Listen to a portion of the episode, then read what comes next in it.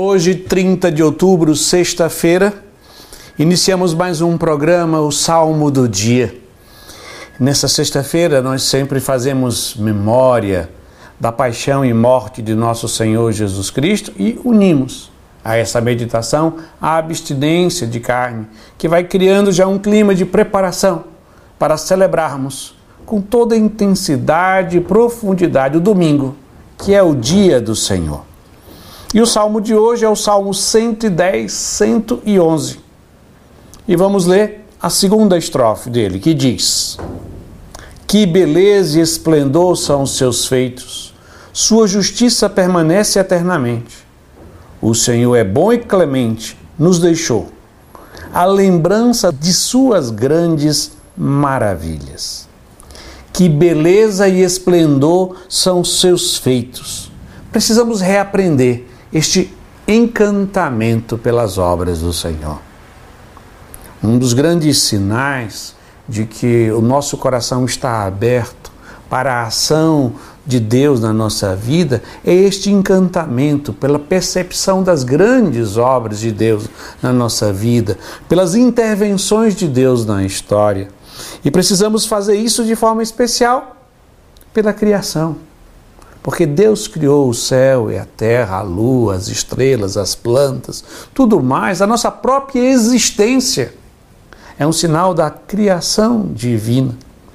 Depois também ele se encarnou, o mistério da encarnação, no ventre da sempre Virgem Maria, quando ela disse sim, o Verbo se fez carne, o Logos divino se fez carne. E assim, Jesus foi gerado no ventre da sempre Virgem Maria. O nosso encantamento deve crescer mais ainda pelo mistério pascal. Jesus, que na última ceia instituiu a Eucaristia, oferecendo o seu corpo e o seu sangue por amor a nós. Esse rito que foi confirmado pela doação no altar da cruz na Sexta-feira Santa e também pela sua ressurreição, quando ele vence a morte, o pecado e o inimigo. E devemos de uma forma também toda especial, fazermos memória e nos encantar pelo mistério eucarístico, pelo sacramento eucarístico, pela Santa Missa, onde nós fazemos memória de toda a obra da salvação e de forma especial da Páscoa de nosso Senhor Jesus Cristo, e onde Ele nos dá de alimento o seu próprio corpo e o próprio sangue. O nosso coração deve reaprender a se encantar, se entusiasmar, se extasiar com a bondade de Deus que se revela a nós. E este encantamento é que mantém viva a nossa fé. Quando temos um coração encantado, extasiado por tudo que Deus faz por nós, a nossa fé cresce. Esse encantamento também gera gratidão no nosso coração, um coração grato. Esse encantamento gera um desejo de comunicar os outros, de falar para os outros da bondade de Deus, das perfeições, da beleza, de tudo que Deus faz e realiza em nós e através de nós. Por fim, este encantamento gera no nosso coração alegria e felicidade, porque só um coração encantado, extasiado, cheio de gratidão, se torna um coração alegre e feliz.